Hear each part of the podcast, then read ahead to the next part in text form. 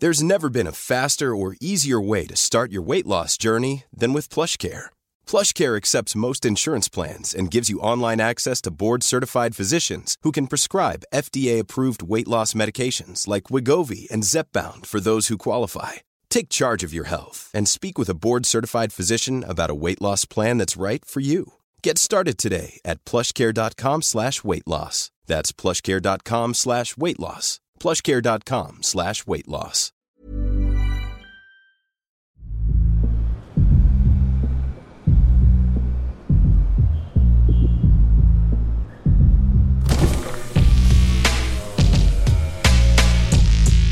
Bagnolard, le podcast de la car culture.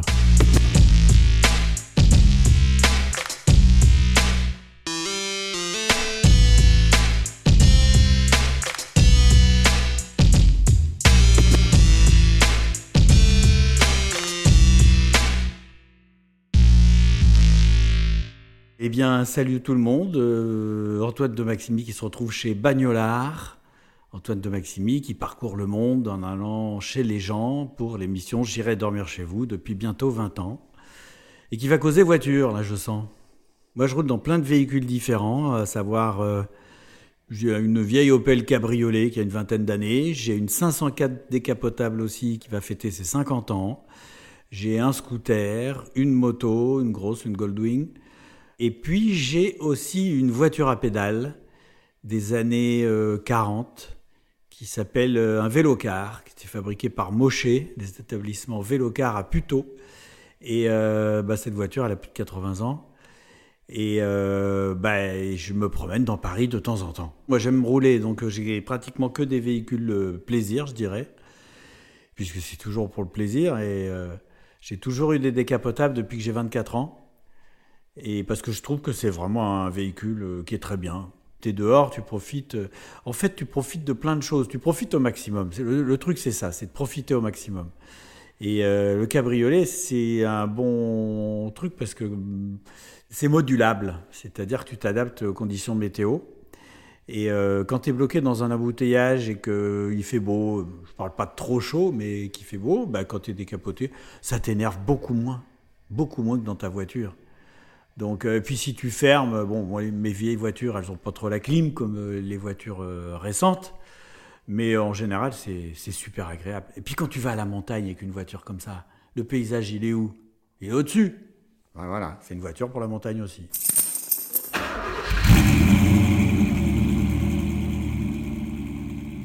Alors moi, j'aime conduire et j'ai toujours aimé ça.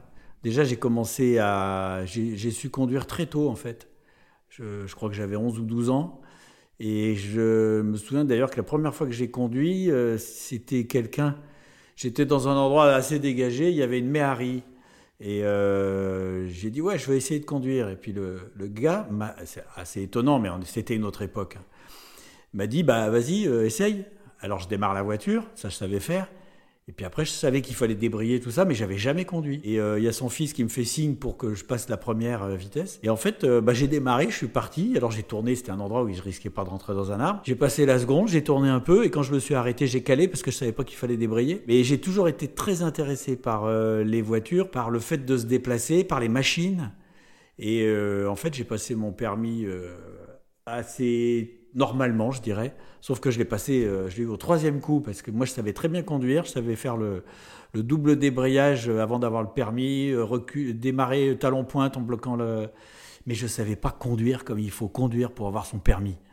Et ça, ça m'a bien énervé. Hein. Et alors, pourquoi est-ce que j'aime rouler? Ben, j'aime me déplacer, pas forcément vite. Mais me retrouver en mouvement dans un paysage, je trouve que c'est formidable. Mais même avec une, une mobilette, ça me va ça me va. Tu changes d'échelle de, temps, tu changes d'échelle de distance, donc tu vas aller moins loin, mais tu, c'est aussi plaisant, quoi. Bien sûr qu'il y a une sensation de liberté, mais parfois je préfère même partir en moto parce que je me sens encore plus euh, à l'extérieur. De toute façon, je le suis.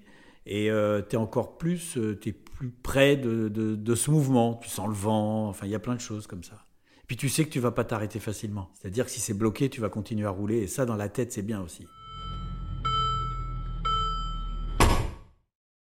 J'ai un premier souvenir, c'est quand j'avais, euh, là je pense j'avais 9-10 ans, Et à l'époque, au jardin d'acclimatation, il y avait des, espèces de, de, voitures pour les enfants, avec des moteurs à explosion, des moteurs à essence. Il y avait juste deux pédales, un frein, un accélérateur.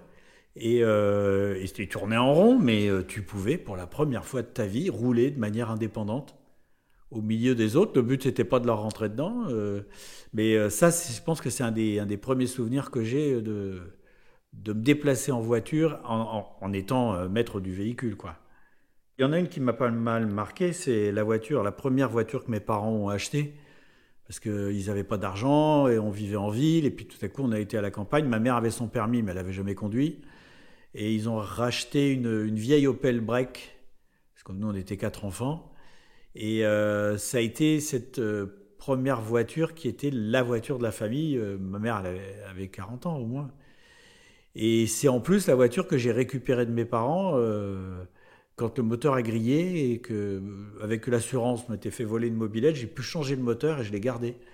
Et ça a été ma première voiture. Et comme c'était un break, on pouvait dormir dedans. Donc j'étais parti avec un copain. Et les premières vacances avec un pote à 19 ans, euh, se promener en France, euh, deux, sans se poser de questions de savoir où on va dormir, à l'époque où tu n'avais aucun camping-car, où tu n'avais rien de tout ça. quoi. Et ça, c'était vraiment génial. Il y a des voitures qui sont mythiques, etc. Euh, la Jaguar Type E, décapotable, des, des, voitures qui sont réellement mythiques. Mais moi, je m'en fiche. Pas, j'ai pas besoin d'avoir ça. Je... D'abord, je suis extrêmement peu soigneux.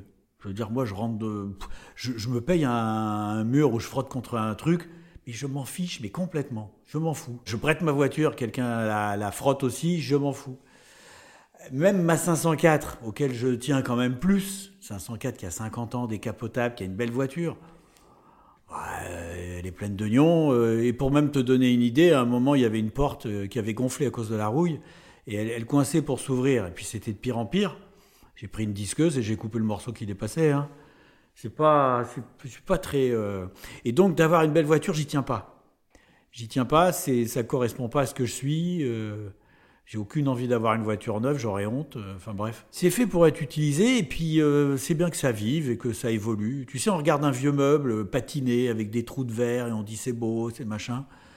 Bah écoute, moi je fais la patine moi-même.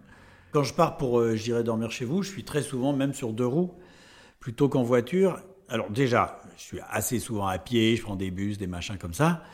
Et puis, euh, quand je suis en véhicule, je m'en fous un peu, mais j'ai tendance à prendre des deux roues.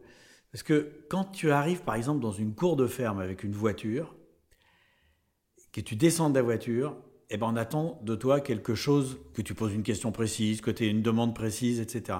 Tu arrives avec un, deux roues, bah déjà, tu es venu voir les gens, tu es près d'eux tu mets pas une barrière. Et puis, que tu descendes de ta moto, bah, c'est normal. C'est logique, tu restes pas sur ta moto. Le contact s'établit beaucoup, beaucoup plus facilement quand tu es sur deux roues. C'est le gars qui vient chez toi et qui est déjà un peu chez toi. Et puis qui prend le risque aussi de pas se protéger. Donc qui arrive avec de la confiance. Quand tu rentres dans une cour de ferme, par exemple, s'il y a des chiens méchants, euh, tu es mieux dans une voiture que sur une moto. Donc déjà, tu donnes une certaine confiance aux gens. Quand j'étais aux États-Unis, j'ai bon, j'avais prévu de traverser le pays d'est en ouest. Et euh, j'ai voulu au départ commencer par des, des, transports en commun parce que ça te permet bien rentrer dans le pays. Parce que qui prend les transports en commun? C'est essentiellement les gens de tous les jours, pas les plus riches en général, surtout aux États-Unis. Mais au bout d'un moment, je me suis dit que ça serait bien pour le film d'avoir une voiture. Et au départ, je voulais acheter un cabriolet rouge parce que je trouvais que c'était rigolo. D'abord, euh, cabriolet, je voulais une vieille américaine rouge, une vieille grosse bagnole américaine. Mais ce que je me rendais pas compte, c'est que les temps avaient changé et que des voitures, euh, des grosses voitures américaines à l'ancienne rouges, c'était devenu des voitures de collection. Et soit il y en avait plus, soit celle qui était à peu près en état de rouler ou qui avait été refaite, elle valait cher. Je me suis dit, bah, je vais essayer de trouver autre chose, un pick-up ou je ne savais pas trop quoi.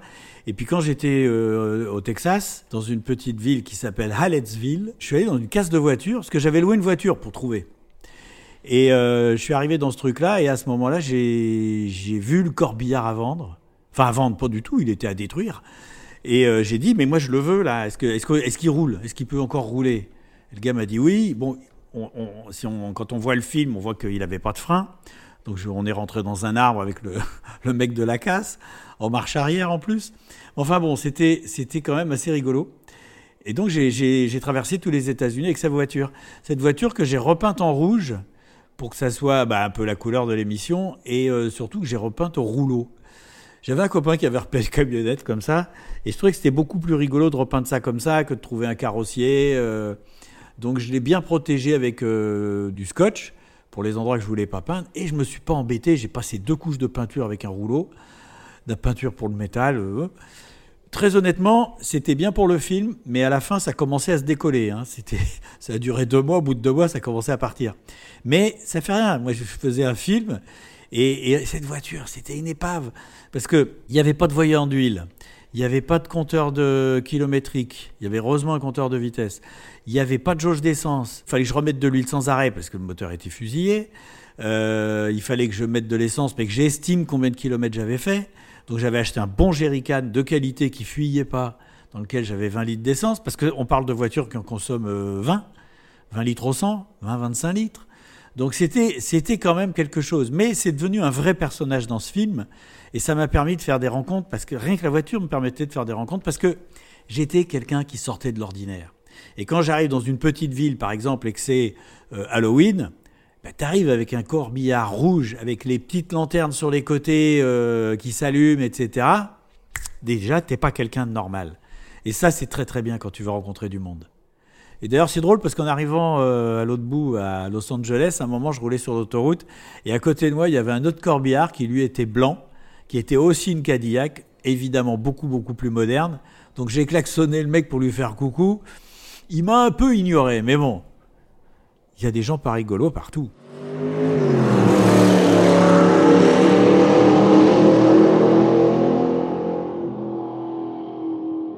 Quand j'ai traversé l'Inde, qui était un peu le même genre de voyage, pareil d'est en ouest, euh, j'ai fait un peu la même chose, c'est-à-dire que j'ai acheté une voiture euh, à mi-chemin, et euh, même pas, avant mi-chemin, et c'était une ambassadeur, la voiture mythique de l'Inde, et j'ai eu beaucoup de mal à en trouver, il y en avait plein à Calcutta, il y en avait partout. Et puis dès que je suis parti, euh, c'était introuvable. Et j'ai fini par en trouver une qui était en état à peu près correct. Elle avait 7 ans. Elle était, c'était des voitures de très très mauvaise qualité. Hein. Il y avait des morceaux qui partaient. Euh, euh, et en fait, la conduite est très différente là-bas. Parce que aux États-Unis, ils sont relativement disciplinés, mais beaucoup moins que ce que les Français croient. C'est-à-dire des mecs qui roulent très vite, il y en a. Des mecs qui roulent bourrés, il y en a. Je veux dire, les États-Unis, il faut arrêter de croire. Euh, le pays où il y a moins de. Entre la France et les États-Unis, les Français respectent plus la limitation de vitesse et boivent moins au volant. Parce que la police est beaucoup plus dure chez nous maintenant. Avant, c'était aux États-Unis, mais maintenant, ça s'est inversé. Et en Inde, alors là, c'est complètement différent parce que là, c'est un peu le bordel quand même. Mais ça a le charme, moi j'adore ça. Mais quand tu te retrouves sur des deux fois deux voies, tu croises euh, des voitures dans tes deux voies à toi, c'est un peu comme si tu étais l'autoroute, puis qu'en face, il y a arrivé un tracteur. Et tracteur qui roule soit à droite, soit à gauche, suivant son humeur, suivant euh, ce qu'il trouve bien. Donc il fallait être super prudent. Et moi, en plus, je filmais. Et euh, j'ai quand même euh, fait, je sais plus combien, 6000 km comme ça en Inde. avec cette voiture qui était quand même incroyable. il y a eu plusieurs trucs. À un moment, la batterie rechargeait plus. J'ai fini par comprendre qu'il fallait que je roule au moins, je sais pas, il fallait que le moteur tourne à plus de 5000 tours vraiment vite pour que, je pense que c'est le régulateur de charge, ta coupe bascule et qu'elle se mette à charger. Sinon, ça marchait pas, rien. Et au début, ça marchait, mais après, ça marchait plus, il fallait faire ça. Euh, je me souviens à un moment, j'entends un gros bruit, il y avait un truc qui traînait sur la route, je m'arrête, et c'était un morceau du triangle de direction qui s'était décroché. Et moi, comme je sentais que j'aurais des pannes électriques, j'avais acheté du fil électrique eh ben, il a servi à raccrocher le morceau, qui du coup, la voiture devenait dangereuse parce qu'elle était, euh, les, roues, euh, quand il y avait, euh, le, sol était mauvais, elle tournait pas bien, quoi, elle allait tout droit. Mais bon, j'ai quand même l'habitude de conduire des épaves, j'en ai beaucoup, beaucoup conduites quand j'étais plus jeune, que j'étais encore plus pauvre. Et en fait, tu sais, des voitures où tu conduis en tournant le volant à gauche, puis quand tu freines, tu le mets à droite, une fois que tu as pris l'habitude, ça va, tu vas tout droit. Hein.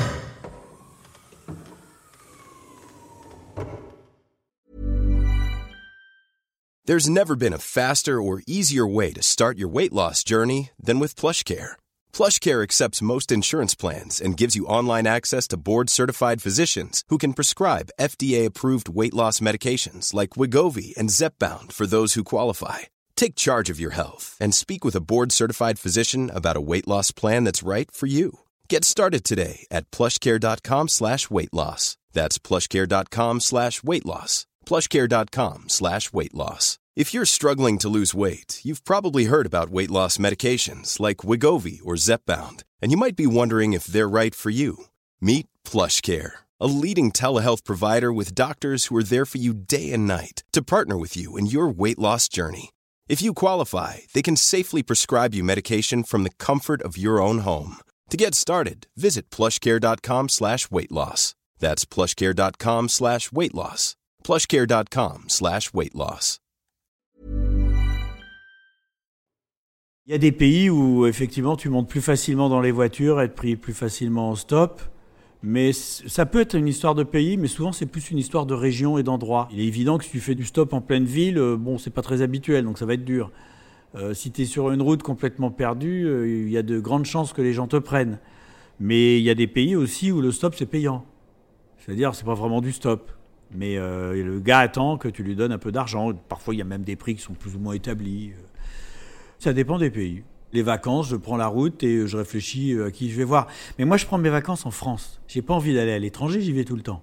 Donc, je prends des vacances en France. J'ai des copains partout dans le pays. Donc, euh, je prends la route dans une direction euh, parce qu'un tel va faire une fête dans deux jours ou je sais pas quoi. J'y vais. Et puis de là-bas, je vais repartir. Je reste deux, trois jours à un endroit, pas plus. Et donc, je fais pas mal de kilomètres. Et euh, très souvent, j'appelle les gens sur la route. C'est-à-dire, euh, moi, je les ai pointés sur Google Maps, donc j'ai plein de petites étoiles partout. Et euh, quand je, vois que je vais passer près de chez un tel, je l'appelle. T'es là, tu fais quoi Et quand ça tombe bien, il est très content de te voir. Puis quand ça tombe mal, tu vas pas le voir. Et c'est beaucoup mieux que d'avoir prévu d'aller le voir il y a 15 jours ou il y a un mois. Et puis en fait, ça l'arrange pas. Ou il n'est pas de très bonne humeur. Donc moi, j'aime mieux fonctionner comme ça. Qui est amusant, c'est d'aller dans les pays où les gens n'ont pas beaucoup d'argent et où ils sont obligés de se débrouiller pour réparer les voitures. Ah, il y a Cuba qui est assez formidable. Je pense que c'est les meilleurs mécanos du monde sont à Cuba. C'est-à-dire qu'ils n'en sont pas à réparer des voitures ou à mettre des, pièces neuves sur des voitures, ils en sont à fabriquer les pièces. Et euh, c'est vraiment des super mécanos, c'est forcément les meilleurs. Et en Afrique aussi, ils sont bons. Hein. Moi, j'ai vu, euh, vu rouler des camions. Alors, c'est pas du tout les normes de sécurité de chez nous, hein. mais j'ai vu rouler des camions euh, il y en avait un, une fois, ils, avaient carrément plus ou moins religoté le camion sur un tronc d'arbre, parce que le châssis était bousillé. Et il roulait pas droit. Il y avait le train arrière qui devait être un peu en biais, donc le, camion, le mec il corrigeait avec le volant, mais le camion il avançait un peu de biais. Mais oui, mais il a dit, ça se trouve, il a servi encore dix ans. La première fois que je présentais des émissions, moi je me suis rendu compte assez rapidement que si je faisais bien le boulot, j'étais un présentateur parmi d'autres. Si je faisais des trucs différents, ben, j'allais me singulariser et que forcément on allait me repérer pour faire des choses différentes. Et quand tu commences à partir dans une direction où tu fais des trucs différents, euh, bah, ça s'enchaîne. Tu prends l'image d'eux. Pour justement me rendre différent, j'avais au Maroc, on avait loué une 205 et j'ai fait euh, quelques sottises qui ne sont pas toutes passées à la télé, mais je me rappelle, euh, je descendais de la voiture en roulant par exemple. Et en fait, je coupais le contact en laissant la vitesse. Donc la voiture s'arrête au bout de quelques mètres, mais du coup, moi je descendais en roulant, je commençais à parler à la caméra, la voiture roulait encore derrière. Donc ça c'était marrant. J'avais aussi démarré la voiture en ayant euh, monté un peu l'accélérateur, et la voiture s'en va vraiment. Il n'y avait personne dedans. Là j'étais peut-être un peu gonflé, mais et donc j'ai couru, j'ai rattrapé, j'ai commencé à parler, la voiture est partie, j'ai rattrapé la voiture, j'ai sauté par la fenêtre dans la voiture qui roulait, je me suis mis au volant. Bon, c'était rigolo. C'était rigolo, c'était dangereux, je déconseille de le faire et je le ferai certainement plus maintenant que j'ai 63 ans. Voilà. J'ai tendance à rouler, pas à rouler vite en vitesse pure, mais à prendre des décisions rapides, à, voir quand j'ai le temps de passer, des choses comme ça. Et d'ailleurs, j'essaye de, me calmer un peu parce que il faut essayer de rentrer dans un état d'esprit apaisé. Et je ne suis pas toujours apaisé. Je suis assez affûté, quoi. Donc, euh, ouais, c'est vrai qu'il pas forcément le plus calme. La voiture, euh, c'est connu, ça a tendance à faire euh, ressortir euh, certains traits de caractère qui sont en général plutôt les plus agressifs. Ça peut faire ça. D'ailleurs, c'est souvent en voiture que les gens s'énervent le plus. C'est-à-dire que les deux mêmes personnes qui sont prêtes à se foutre sur la gueule, elles se seraient bousculées dehors. Il y aurait, ça ne serait pas pris d'ampleur comme ça. Mais là, il y en a un qui est passé devant l'autre alors qu'il n'aurait pas dû. Ça peut monter et parfois haut. Et c'est une erreur, il faut, il faut lutter contre ça. Dans les pays qui me restent à faire, j'ai pas de pays dans lesquels j'ai spécialement envie de prendre une voiture. Il pourrait y avoir la Russie, je ne l'ai pas fait pour la série J'irai dormir chez vous, mais j'y suis allé quand même plusieurs fois pour faire des documentaires. Euh, oui, ça pourrait être pas mal. En fait, c'est les pays à grands espaces où tu as envie de prendre une voiture. La Russie, ça serait comme J'irai dormir à Hollywood. J'irai dormir à Vladivostok parce que c'est un pays qui est beaucoup plus grand que les États-Unis. Mais bon, je, pour l'instant, c'est un peu compliqué en ce moment. Euh, et indépendamment de ça, euh, je ne sais pas. Je verrai. Tout est possible.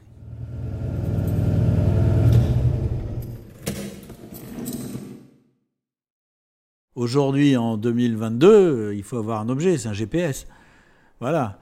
Et quand j'ai commencé à traverser l'Inde et j'étais parti pour trois mois de voyage avec ma voiture, il y avait à l'époque, il commençait à y avoir des GPS, mais euh, parce que tu peux rien lire en Inde, c'est tout écrit en, hindi, sauf dès que tu quittes les villes. Donc euh, tu peux pas lire même le panneau, tu vois. Et donc euh, j'avais trouvé une première application qui permettait de télécharger un petit peu Google Maps et ça faisait un trait avec l'itinéraire que tu devais suivre. Mais tu voyais où tu étais, mais si tu t'éloignais, ça recalculait rien du tout. Il fallait revenir sur le trait. Et eh ben au début, ça m'a bien arrangé. Hein.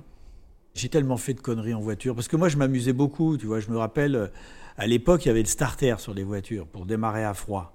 Et le starter, là, ça avait une particularité, c'est que d'une part, ça fermait euh, l'arrivée d'air un peu pour rendre un mélange plus riche, et ça tirait un peu l'accélérateur. Donc quand tu tires à moitié le starter, ta voiture, elle roulait toute seule. Ça arrivé plus d'une fois de d'une petite route de forêt euh, toute droite. Quand j'étais avec une copine, par exemple, je faisais ça et puis je mettais la seconde, donc je roulais à 15 à l'heure, et puis je sortais de la voiture, puis je courais à côté pour faire rigoler la nana, euh, rigoler ou crier d'ailleurs la nana. Bon, c'était des conneries que je faisais à, cette époque-là. Il y a plein de choses comme ça que j'ai faites. Euh, la voiture de ma grand-mère, je me rappelle, elle était toit ouvrant. J'étais allé promener dans la campagne, j'étais assis sur le toit et je conduisais avec les pieds. Tu vois. Mais pareil, il y avait personne, c'était la nuit dans la campagne euh, et je roulais à 15 à l'heure, c'est-à-dire moins vite qu'un mec qui court. Mais ça m'amusait. Donc je ne suis pas fier, on ne doit pas faire ça. Je dis ça parce que maintenant, si tu dis pas ça, euh, tu te fais pourrir. Donc il faut pas faire ça, c'était il y a longtemps. Mais euh, j'ai tellement fait de trucs en voiture que je sais plus. Euh, il y a plein de choses. Moi, dès que j'ai eu le permis, j'ai commencé à faire des conneries.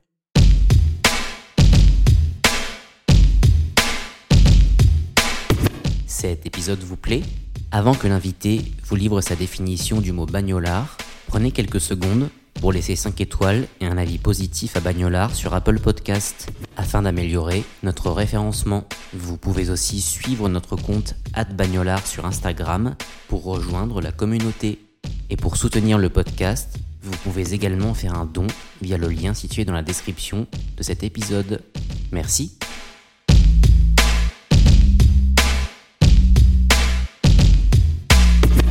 Pour moi, bagnolard, c'est un. En fait, le mot, c'est un mélange de bagnole et de rigolard. Donc, euh, un bagnolard, c'est quelqu'un qui aime les bagnoles et puis qui se prend pas au sérieux. Voilà.